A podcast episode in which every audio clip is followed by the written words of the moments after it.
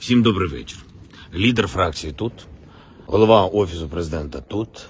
Wir sind hier, sagt der ukrainische Präsident Volodymyr Zelensky in einem Selfie-Video kurz nachdem Russland am 24. Februar 2022 die Ukraine überfällt. Nun herrscht Krieg in der gesamten Ukraine, nicht mehr nur in den Separatistengebieten im Osten. Volodymyr Zelensky ist umringt von seinem Premierminister, dem Fraktionschef und dem Leiter des Präsidialamtes. Die Botschaft, er, Zelensky und die gesamte Führungsriege bleiben in Kiew und werden die Unabhängigkeit der Ukraine verteidigen. Es sind diese Momente aus den ersten Kriegstagen, die Zelenskys Ruf als Meister der sozialen Medien begründen. Slava Ukraine. Der Ukraine-Krieg ist der erste Krieg, den man auf Social Media geradezu live verfolgen kann. Als Putin im Februar 2022 seine Panzerkolonnen in Marsch setzt, ist schnell die Rede davon, dass dieser Krieg der erste TikTok-Krieg sei, so wie der spanische Bürgerkrieg der erste Krieg der professionellen Kriegsfotografie, der Zweite Weltkrieg der erste Radiokrieg oder Vietnam der erste TV-Krieg war.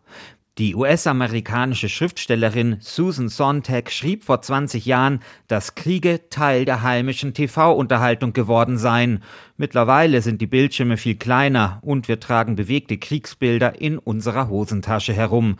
Mit dem Ukraine-Krieg sind wir zu Kriegskonsumenten geworden und die Zivilisten und die Soldaten zu Kriegsreportern, die zerstörte Städte oder das Sterben in den Schützengräben zeigen. Als im Sommer 2023 dann die ukrainische Gegenoffensive beginnt, kann man auf X, Telegram oder TikTok quasi in Echtzeit beim Versuch der Ukraine dabei sein, ihr Land zu befreien. Auch diese Offensive wird mit einem Video begleitet, das die Moral der ukrainischen Soldaten heben soll. Ukraine. Я йду знищувати!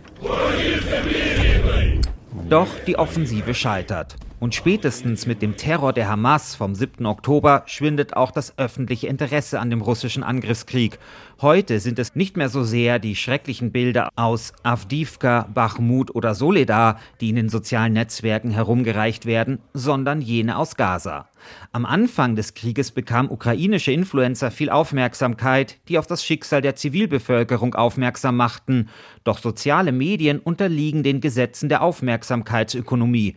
Und der Krieg im Nahen Osten elektrisiert die Generation TikTok sehr viel mehr als der in der Ukraine. Бажаю здоров'я, шановні українці, українки. Fast genau zwei Jahre nach Beginn der russischen Vollinvasion der Ukraine, wieder Zelensky, wieder ein Selfie-Video. Der ukrainische Präsident steht vor einem Straßenschild, an dem ukrainische Fahnen hängen und auf dem Avdivka steht. Der 46-Jährige lobt den Mut der Soldaten. Man werde das Land verteidigen. Hier in Avdivka, aber auch in Donetsk, in Kharkiv, in Kherson, überall. Doch nur wenige Tage später nehmen russische Einheiten die Stadt ein und hissen genau dort, wo Zelensky kurz vorher sein Selfie-Video aufgenommen hatte, die russische Fahne. Und so stehen heute zwei Selfie-Videos symbolisch für unterschiedliche Phasen im Ukraine-Krieg. Das eine aus Kiew für den für viele überraschenden Abwehrerfolg der Ukraine in den ersten Tagen des Krieges und das zweite aus Avdivka für die großen Probleme, die die Ukraine mittlerweile im Krieg gegen die russischen Invasoren hat.